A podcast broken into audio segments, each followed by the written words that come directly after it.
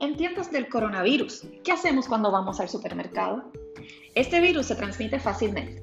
Si debes ir a hacer la compra o ir a la farmacia, antes de salir, prepara una lista de los artículos que necesitas comprar. Lleva hand sanitizer y toallas desinfectantes para que limpies el carrito o la canasta de compras. Mantén distancia física de otras personas. Recuerda que se recomiendan 6 pies entre personas. Paga con tarjeta. Evita usar efectivo. Al regresar a la casa, lava tus manos con agua y jabón.